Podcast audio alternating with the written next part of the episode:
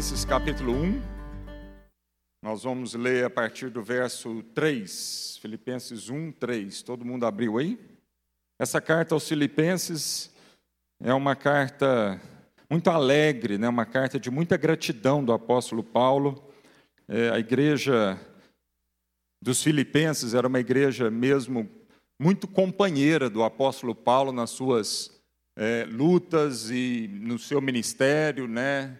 Então a igreja estava sempre presente na vida dele e ele então escreve essa carta com muita gratidão no seu coração.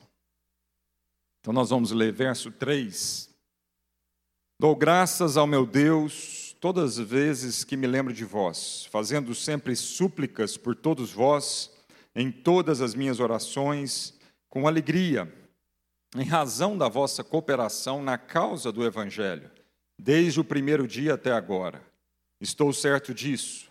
Aquele que começou a boa obra em vós irá aperfeiçoá-la até o dia de Cristo Jesus.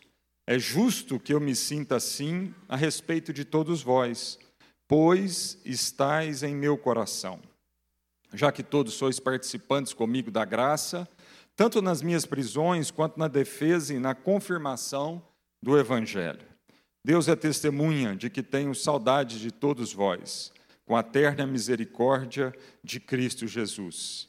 E peço isso em oração, que o vosso amor aumente cada vez mais no pleno conhecimento e em todo entendimento, para que aproveis as coisas superiores a fim de serdes sinceros e irrepreensíveis até o dia de Cristo, cheios do fruto da justiça que vem por meio de Jesus Cristo, para a glória e louvor de Deus. Querido Deus e Pai, é com muita alegria, Senhor, muita, muito temor no coração, que a gente aproxima da tua palavra, Senhor, das Escrituras sagradas, por meio do sangue do teu Filho amado, Jesus Cristo. Ele que nos deu acesso à tua presença. Ele que redimiu a nossa vida, que encurtou a distância, que quebrou, destruiu toda a parede de inimizade que havia entre nós e o Senhor. Por causa de Cristo Jesus, hoje temos, ah, podemos entrar, Senhor, da tua presença em plena certeza de fé, Senhor. Sabendo que fomos purificados de todos os nossos pecados e sabendo, Senhor, que hoje podemos usufruir, participar da tua intimidade. Por isso, bendizemos o nome do teu Filho Jesus Cristo. E por isso nos alegramos nessa noite, pela riqueza da tua palavra, Senhor, por essa carta maravilhosa do apóstolo Paulo aos nossos irmãos ali em Filipos, Senhor. Essa carta que nos ensina tanto. Essa carta que o Senhor, através do teu Santo Espírito, deixou registrada ao longo de séculos e séculos e séculos, para que hoje a gente pudesse aprender, para que hoje a gente pudesse ser inspirado, abençoado pela vida, Senhor, do apóstolo Paulo e a relação dele com a igreja, Senhor, em nome de Jesus. Amém. Graças a Deus. Então ele começa dando graças a Deus, né? Paulo começa falando da sua gratidão. A sua gratidão. A gratidão por aquela igreja, a gratidão por todo o amor, todo o carinho, a gratidão por todo o suporte. Era uma igreja que ajudou muito o apóstolo Paulo, inclusive financeiramente. Né? Era uma igreja muito generosa, apesar de não ser é, é, rica em termos, né, abastada em termos de recurso, mas era uma igreja extremamente fiel.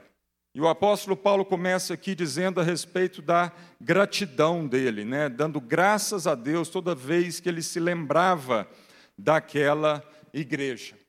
E eu quero fazer isso, né? eu quero hoje tomar as palavras do apóstolo Paulo também para expressar o meu coração, tudo aquilo que eu quero compartilhar hoje à noite com vocês. É, é o meu coração, aquilo que Deus também tem derramado ao meu coração pela vida de vocês, aquilo que eu tenho conversado com Deus, lembrando de vocês nas minhas orações, aquilo que Deus né, tem colocado na nossa vida, mim, da Roberta, da nossa casa, por todos vocês. E um sentimento muito forte no nosso coração é de gratidão. Gratidão por cada um aqui. De agradecer mesmo a Deus, porque nós somos uma família. Somos uma família imperfeita ainda, estamos caminhando para a perfeição, há uma promessa de Deus que vai chegar o dia, né, onde nós finalmente conheceremos a Deus de uma forma tão perfeita como Ele nos conhece, né? A Bíblia diz que em parte nós conhecemos, em parte profetizamos nesse momento, nessa época, mas vai chegar o dia onde a gente vai conhecê-los de uma forma perfeita e nós seremos aperfeiçoados totalmente. Então há uma consciência da nossa imperfeição, é lógico. Há uma consciência dos nossos limites, inclusive do meu. Quanto mais eu olho para a minha vida e percebo as minhas próprias limitações e fraquezas e, e pecado, é, mais também eu, eu olho para a vida de cada um com paciência, misericórdia, graça, entendendo que nós estamos juntos nesse mesmo processo. Amém? Mas acima de todas essas imperfeições e limitações, é muito bom sermos família. É muito bom sermos um povo. É muito bom sermos um só corpo. É muito bom termos um só Senhor, uma só fé, um só batismo. É muito bom entender que há uma diversidade, apesar de sermos um só, uma só família, um só corpo, há uma diversidade tão rica entre nós. Há uma beleza maravilhosa se a gente tiver olhos para enxergar. E a minha oração, uma das minhas orações é que Deus nos dê olhos para enxergar. Aliás, essa era uma grande oração do apóstolo Paulo. A carta aos Efésios, Filipenses, ela é marcada por muitas orações. Efésios capítulo 1, verso 18, Paulo faz uma oração poderosíssima. E essa oração ele ora, ele pede a Deus para que os olhos do nosso entendimento fossem iluminados. Amém?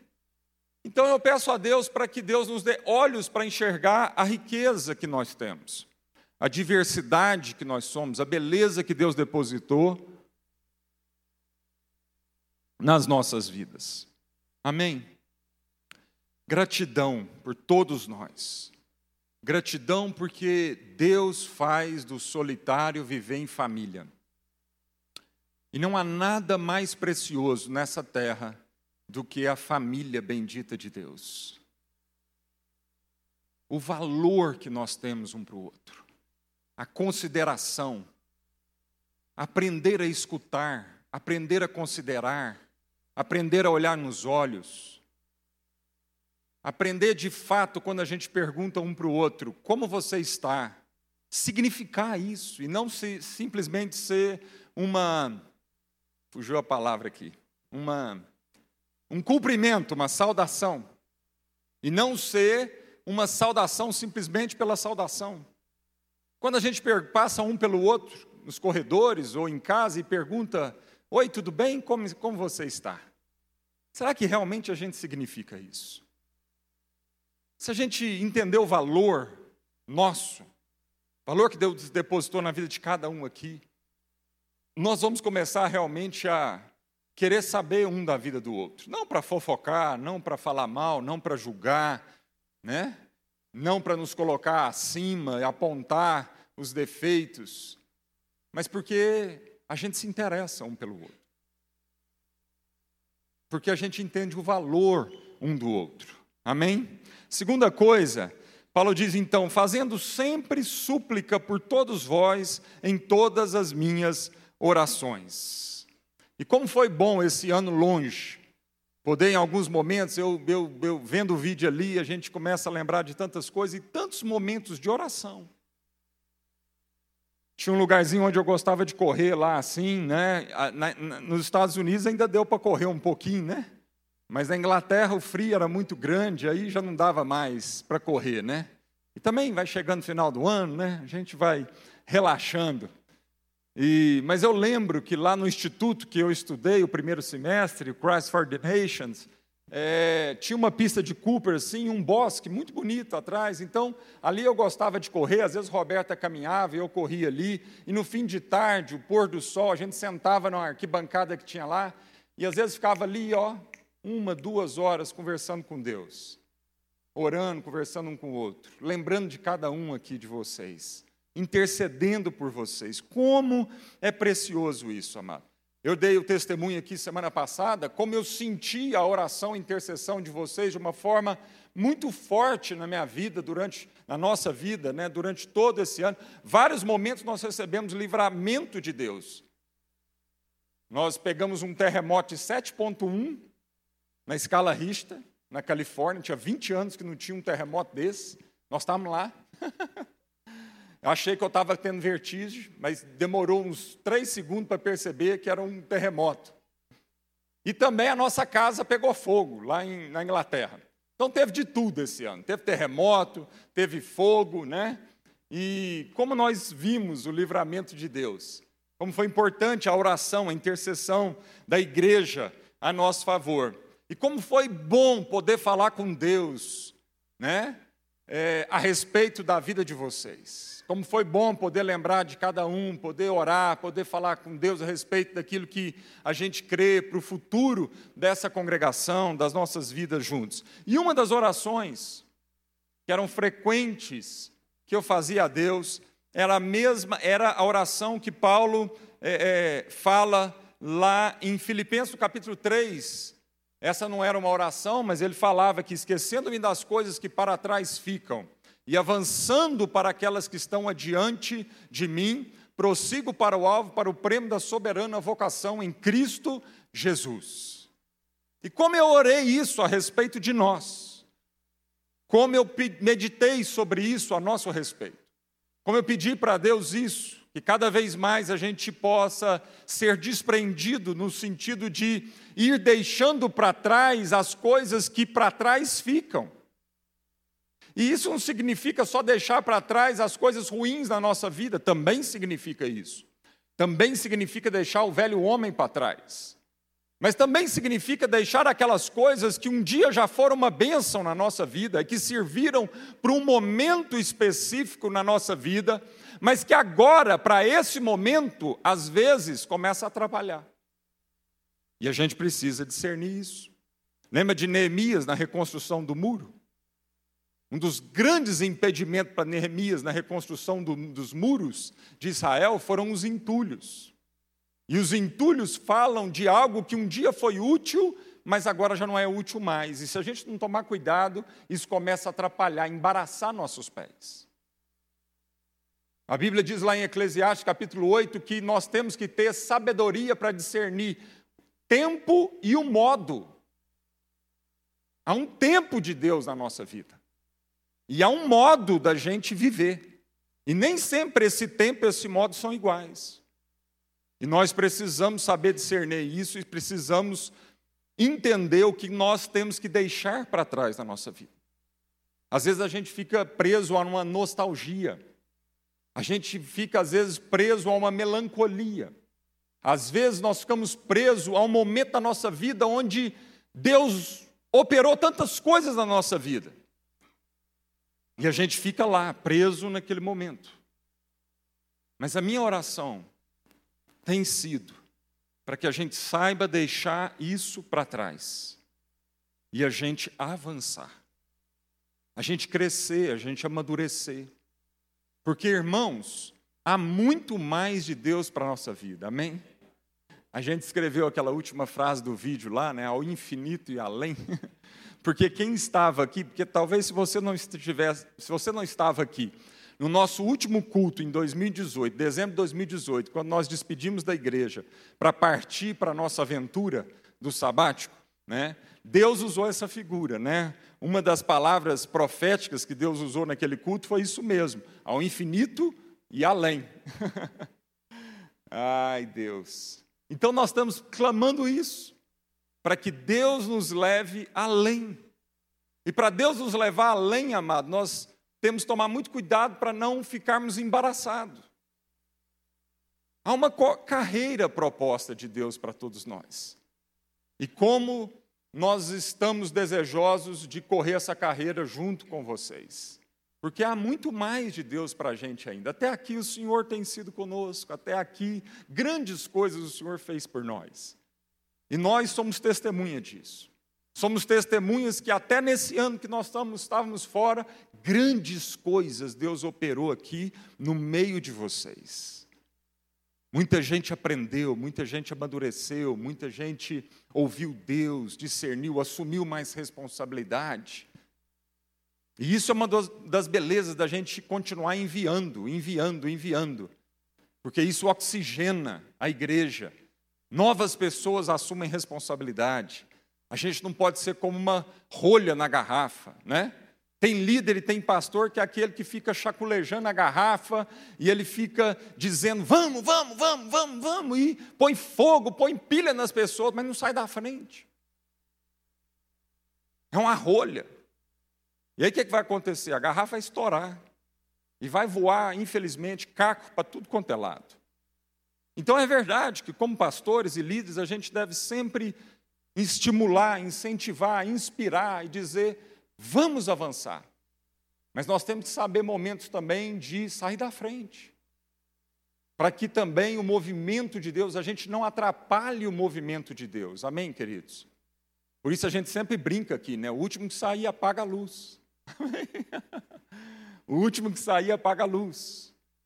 Então, é, vamos esquecer das coisas que para trás ficam e avançar para aquelas que estão adiante de nós, prosseguir para o alvo, para o prêmio do chamado celestial em Cristo Jesus. E ele continua, ele diz com alegria, com alegria, fazendo sempre súplicas por todos vós em todas as minhas orações e com alegria em razão da vossa cooperação na causa do evangelho, desde o primeiro dia até agora.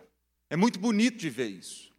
É muito bonito de perceber, primeiro, a humildade do apóstolo Paulo dizendo que a cooperação não era na causa do ministério dele, ou não era na causa dos seus sonhos próprios, mas ele estava alegre porque a cooperação era na causa do evangelho. Amém, irmãos? Infelizmente, há muitos líderes e pastores que trazem as pessoas a causa da sua própria paixão, da sua própria visão, do seu próprio sonho, do seu próprio ministério. Não. Nós estamos aqui para que juntos a gente coopere um com o outro na causa do Evangelho. Não é na minha causa, não é simplesmente na sua causa. Mas o fator de intercessão é na causa do Evangelho. É lá que a gente se encontra. Amém, amado? É na causa do Evangelho que a gente se encontra. Então, Paulo estava com alegria no coração, porque aquela igreja era uma igreja que cooperava, que havia comunhão, que havia uma sintonia na causa do Evangelho. A cooperação não era então na causa do apóstolo Paulo, mas sim no Evangelho. Era uma cooperação prática que envolvia intercessão, que envolvia amizade, que envolvia auxílio, ajuda, inclusive, como já dizemos aqui, que envolvia recurso financeiro. A causa do Evangelho. E não a causa simplesmente do apóstolo Paulo. E que alegria, amado. A causa do Evangelho. Quando a gente precisa ofertar, a gente não resiste. E juntos, então, na disposição de semear e ofertar, Deus multiplica. Deus multiplica. É muito maravilhoso saber disso. Porque a gente não sabe quem ajudou, a gente não sabe quem ofertou. Mas Deus multiplicou. Amém?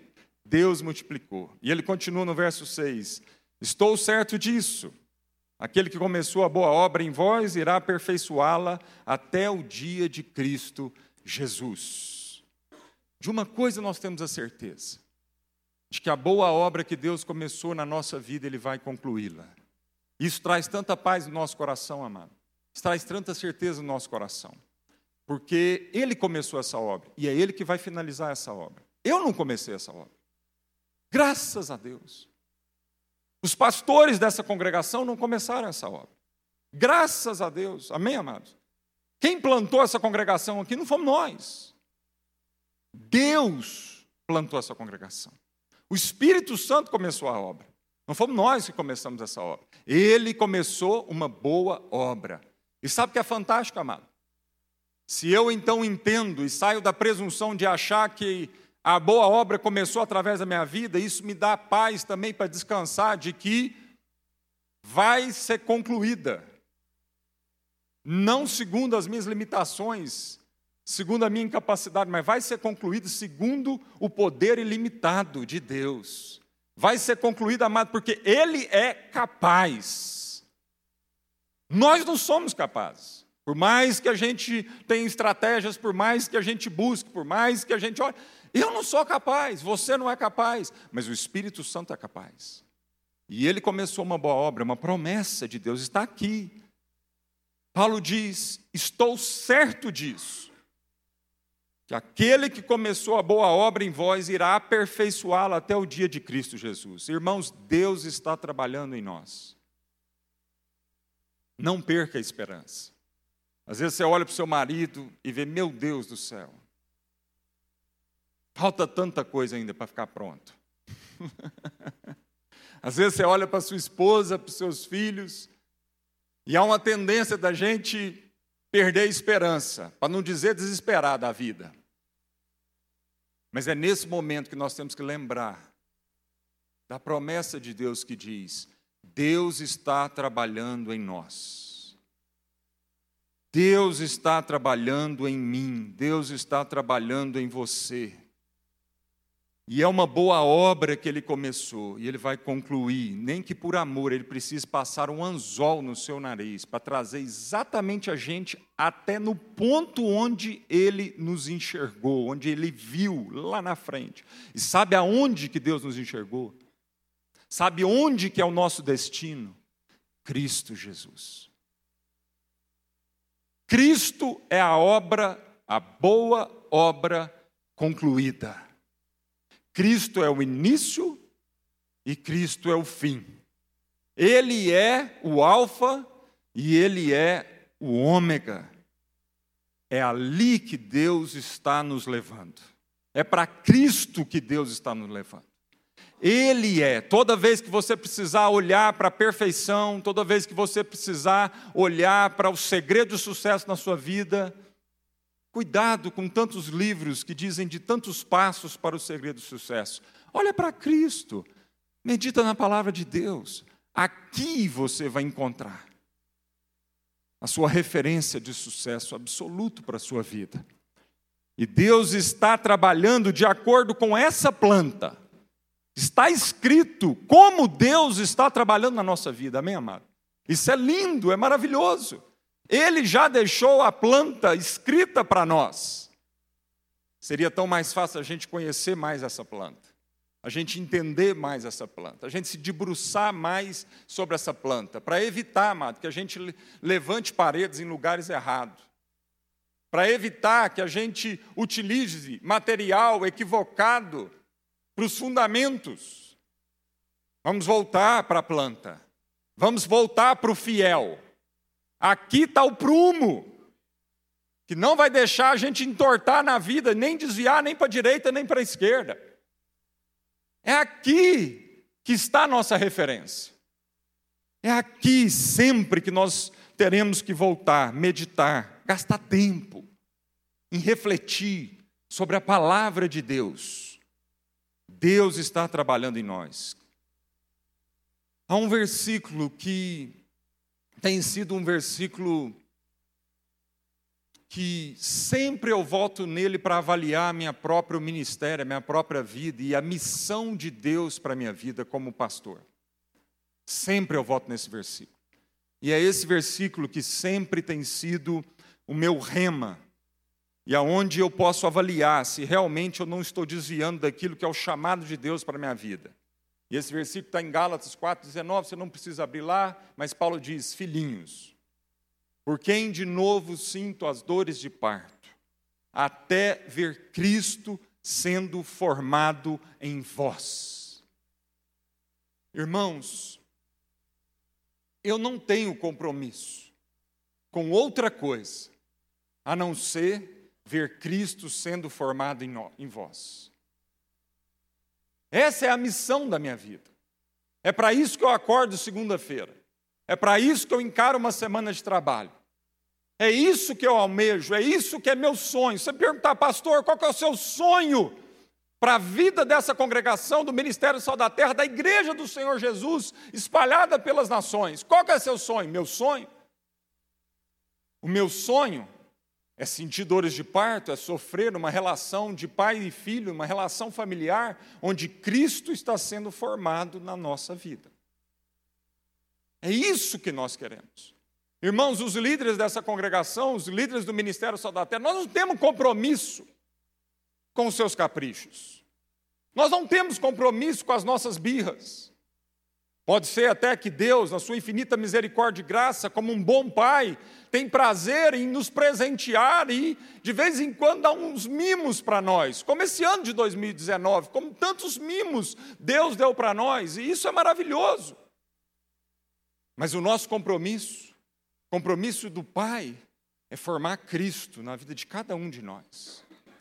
E é Cristo em nós, que é a esperança da glória.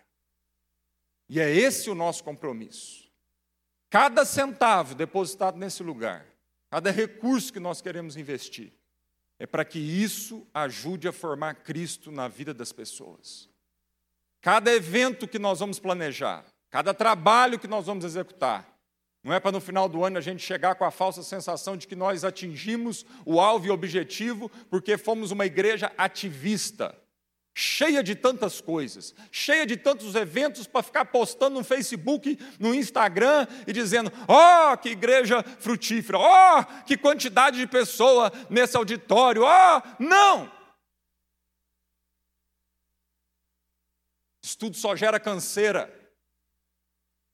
Nosso compromisso não é com isso. Nós não estamos aqui para trabalhar por isso. É verdade que o apóstolo Paulo diz: por quem de novo sinto as dores de parto. Então, muitas vezes o ministério é um ministério de dores de parto. Mas seria um desperdício sentir dores de parto, a não ser para ver Cristo sendo formado na vida de cada um de nós. Porque no final é isso que vale a pena. Nada fora de Cristo vai valer a pena. Nenhum dos seus caprichos, vai valer a pena se estiver fora de Cristo. Todos eles vai fazer todo sentido se estiver dentro de Cristo, em nome de Jesus. Amém?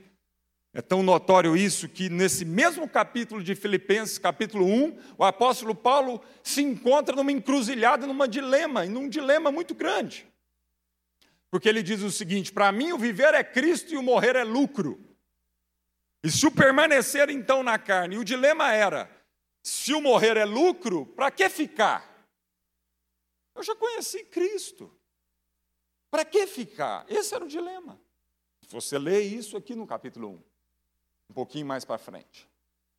E aí ele chega a uma conclusão maravilhosa. Ele diz: se o permanecer na carne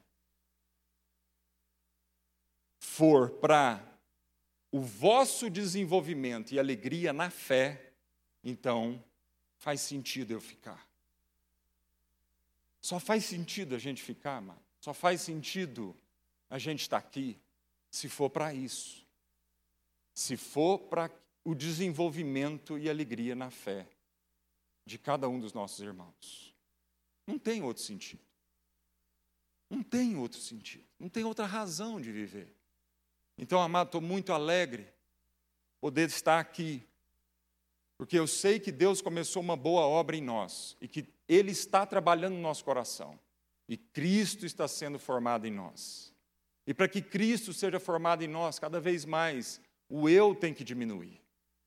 Paulo dizia: é necessário que eu diminua e que Cristo aumente em nós que Cristo aumente na minha vida. E ele continua no verso 7 e 8: Pois estás em meu coração, já que todos sois participantes comigo da graça de Deus e testemunho do que tenho saudade de todos vós, com a eterna misericórdia de Cristo Jesus. Que expressão fantástica! Ele diz no começo que se lembrava, que haviam lembranças, mas agora ele está dizendo: Deus é testemunho da saudade que eu tenho de vocês e Deus é testemunha que vocês estão no meu coração. Como é bom a gente estar no coração do outro. Como é bom a gente pertencer. Eu gosto muito da palavra pertencer em inglês, porque ela faz todo sentido. A palavra pertencer em inglês é belong, não é? E quando você parte a palavra belong, você diz long to be. Eu desejo ser, eu desejo estar. Pertencer é isso. Pertencer, amado, é a gente habitar no coração um do outro. E é tão fantástico ver Paulo dizendo aqui: vocês estão em meu coração. Olha, irmãos, há uma grande diferença em a gente chegar em casa e chegar no lar. Há uma grande diferença da gente encontrar casa e encontrar lar. Deus me deu o privilégio para a gente de. Nós recebemos esse ano que passou quatro casas, casas mesmo físicas. Nós moramos em quatro casas diferentes. Moramos na, em Texas, moramos na Califórnia, moramos na Flórida e moramos na Inglaterra. Quatro casas. Mas não seria a mesma coisa se nesses lugares a gente não fosse adotado e encontrasse um lar no coração de irmãos queridos. O que fez toda a diferença não foram as casas. O que fez toda a diferença, a gente podia ter dinheiro para ficar nessas casas, a gente podia ter dinheiro para alugar os melhores Airbnb, nós podíamos ter dinheiro para alugar as melhores casas. Isso não seria suficiente, isso não preencheria, não traria a alegria que trouxe ao nosso coração. De saber que era muito mais do que casas, de saber que nós estávamos chegando em um lar. Uma das fotos que a gente passou aqui foi da família Godoy. Eles moram na Califórnia, são missionários nossos, que trabalham numa instituição americana chamada DCPI, é, é um ministério cristão de plantação de igreja. E eles nos ligaram em março, quando a gente ainda estava no Texas, e eles falaram assim: Marcos e Roberta, nós vamos passar um mês no Brasil. Vem para cá ficar na nossa casa. Aqui é tão lindo. Vocês vão ser tão abençoados. Um mês, 35 dias. E eles falaram assim: Nós vamos deixar o carro na garagem para vocês. Eles tinham um peixinho. Eu brinquei com eles assim: Então eu vou para cuidar do peixinho. Mas não foi pela casa em si. O carinho, quando nós chegamos lá, a foto mostrou. Tinha uma plaquinha escrito assim: Família Rocha. Como é que é bem? Sejam muito bem-vindos. Não é? Você lembra do que estava escrito? Ah, sejam muito bem-vindos em Joy, Califórnia. Depois eu vou contar sobre a palavra enjoy, uma outra oportunidade. Como Deus é caprichoso. Como Deus é Deus de detalhes. Eles não sabiam disso, que essa palavra estava sendo uma palavra rema no ano passado para nós. E eles usaram essa palavra. Essa palavra nos perseguiu o ano todo. E tinha lá um recadinho, porque eles já tinham voado para o Brasil. E quando eles voltaram, nós tivemos o privilégio de passar quatro dias com eles, em família. O carinho, irmãos, o carinho. Não há nada que se compara a gente pertencer ao coração um do outro. Às vezes a gente está destruindo o lar para comprar uma casa. Eu conheço muita gente, porque quer comprar uma mansão, está destruindo um lar. E quando finalmente ele entra para dentro dessa casa, a frustração é tão grande que a tristeza e a depressão vêm. Porque aquilo tudo, ele continua se sentindo sozinho. E às vezes, amado, às vezes Deus dá para a gente uma casa pequenininha, como a casa que ele deu para a gente na Inglaterra. Nós chegamos na casa, a casa tinha pelo de cachorro até no teto. Um cheiro terrível. Uma casa simples. Casa simples. Mas que nossos irmãos lá prepararam com muito carinho e fizeram o máximo que eles podiam por nós. E estava tão difícil a casa que a Roberta demorou cinco dias para começar a desfazer as malas. Porque foi tão interessante, porque Deus começou a gerar no ventre dela a possibilidade de, no meio do ano sabático, Ele nos levar para a Inglaterra, porque nós nunca imaginávamos isso, quando a gente saiu daqui. Foi o mover de Deus. E foi tão maravilhoso, porque Deus gerou isso no coração dela. E aí Deus lembrou, quando ela estava lá nessa casa, que não era a casa que ela tinha sonhado, Deus lembrou para ela eu não dei um sonho para Maria. E Maria não deu à luz aquele menino no estábulo. Regaça as mangas, anima-te, alegra-te. Porque vocês têm o poder de transformar qualquer ambiente num ambiente aconchegante, agradável, limpo, para receber pessoas. E essa mulher virou uma chave na cabeça dela, no coração dela. E a gente arregaçou as mangas, compramos tinta, trocamos carpete, doamos metade dos móveis que estava lá entulhando a casa, e aos poucos, uma flor aqui, outra flor ali, uma velhinha aqui, um cheirinho ali, muita limpeza. E aos poucos, aquele ambiente foi sendo transformado. E sabe, irmãos, nas últimas duas semanas nossas, antes de voltar, antes de vir para cá, Deus falou assim para mim: escreve o nome de todas as pessoas que vocês receberam na sua casa, nessa casa. Que quando nós chegamos, parecia que era inabitável. Escreve o nome dessas pessoas. E das pessoas que também vocês comeram à mesa na casa deles.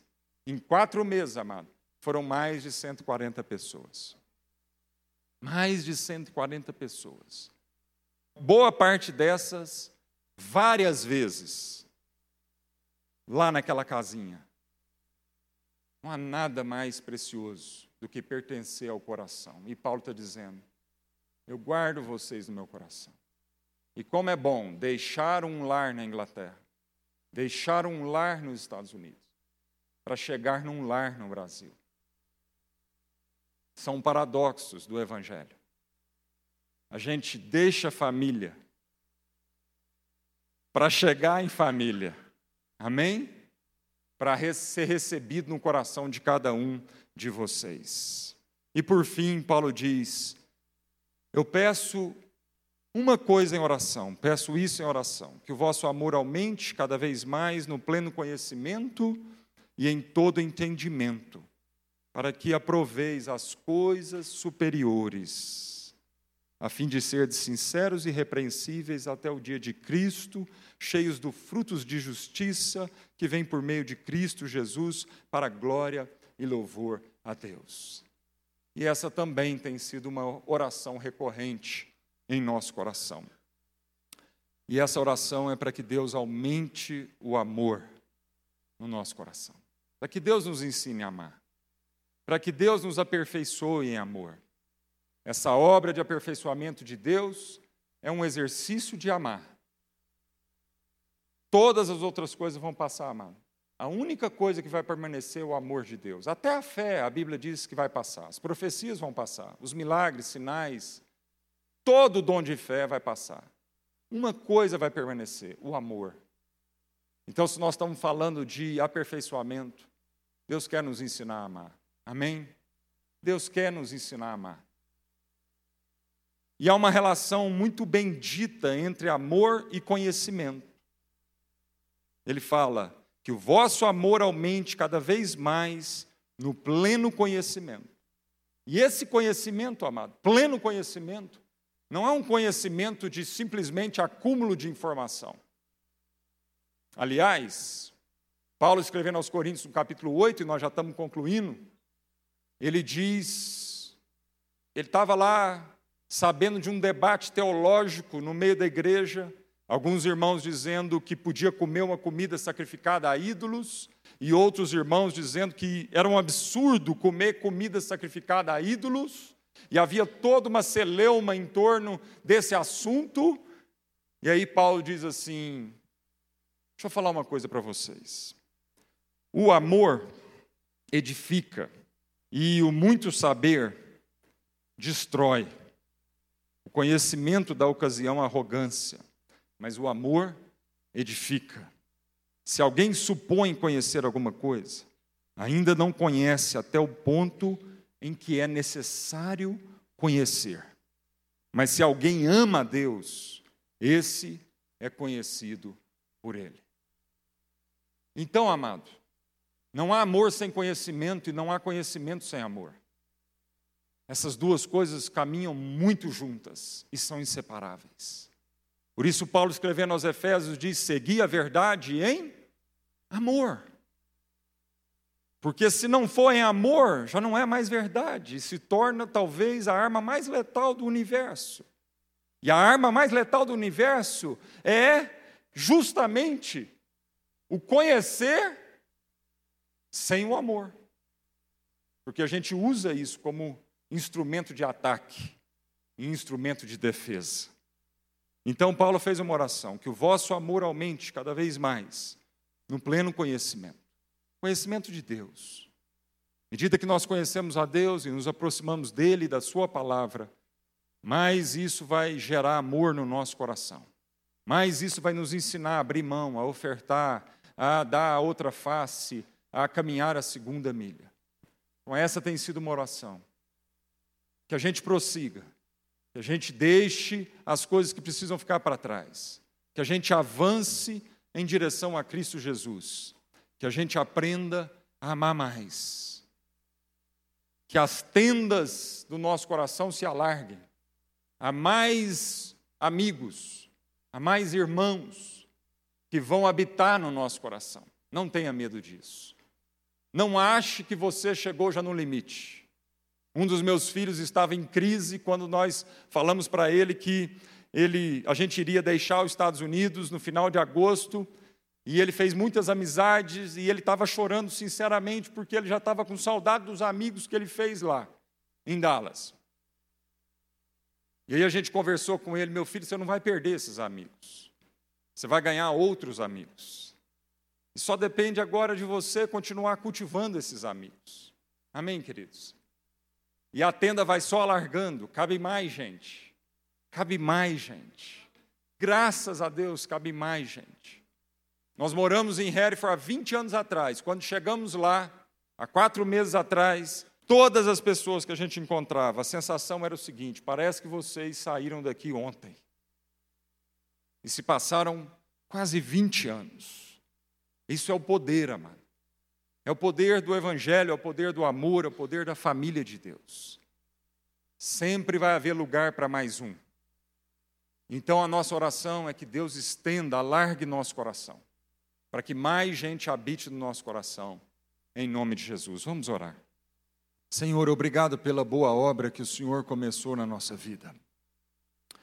Obrigado pela sua obra de transformação e, Senhor, diante do Senhor nessa noite, nós não queremos resistir. Nós não queremos resistir, nós queremos, Senhor, nos humilhar, nós queremos quebrantar, nós queremos nos submeter, Senhor, à tua vontade. Porque nós temos a certeza de que a tua vontade é muito melhor do que a nossa vontade, Senhor. Nós temos a certeza porque o Senhor vê lá na frente, Senhor. O Senhor vê a obra concluída. A tua vontade ela é boa, ela é perfeita, ela é agradável, Senhor. Tira do nosso coração o medo da transformação, Senhor. Tira do nosso coração o medo de perder o controle, Senhor. Obrigado pela tua promessa, Senhor. A boa obra não começou em nós, ela começou em Cristo, Senhor. E ela não vai terminar em nós, ela vai terminar em Cristo, Senhor. O Senhor está trabalhando no nosso coração. Que a gente se ajude mais nessa nesse trabalho, nessa boa obra, Senhor. Que a gente seja mais perceptível, que a gente perceba mais. Ó Deus, eu oro para que o Senhor nos dê olhos para perceber as transformações nos corações ao nosso redor. Que a gente celebre essas transformações juntos, mesmo que elas sejam pequenas. Que a gente tenha mais paciência, Senhor que a gente tenha mais paciência de esperar o trabalho do Teu Santo Espírito no coração do nosso próximo, Senhor. Que a gente creia, que a gente persevere, que a gente não desanime um do outro. Que a gente não desista de nós mesmos, Senhor. O Senhor não desistiu de nós. É verdade que ainda há muito a ser feito em nosso coração, Senhor. É verdade que ainda há muito a ser transformado, Senhor. Mas Deus, a gente quer aprender isso, Senhor, rapidamente, Senhor. Ó Deus, que a gente não precise ficar 40 anos no deserto para aprender coisas com o Senhor que duraria 40 dias. Que a gente entregue tudo ao Senhor sem medo, Senhor. Que a gente mergulhe nesse rio, nesse fluxo de vida do Senhor. Que a gente aprenda que o mais importante na vida não é construir palácios e casas e adquirir bens, mas o mais importante na vida é pertencer ao coração do Senhor. E pertencer ao coração um do outro, Senhor. Não há nada que vai trazer mais alegria no nosso coração, Senhor, do que a gente se pertencer um ao outro, Senhor. Por isso, Senhor, estende a tenda, firma as estacas, estica as cordas. Vai ser tenso isso, Senhor. Mas juntos há tanta gente para ser adotada, Senhor. As nações estão clamando, Senhor. Há tantas pessoas ainda, Senhor, que nós sentimos saudade dessas pessoas e que não conhecemos ainda, mas são irmãos e irmãs preciosos. Ajuda a gente aí, Senhor, a dar passos de fé, a sair da nossa zona de conforto, do nosso falso controle, Senhor. Como congregação 90, como igreja sal da terra, Senhor, leva-nos além, Senhor. Leva-nos além, Senhor. Que a gente deixe as coisas de menino para trás.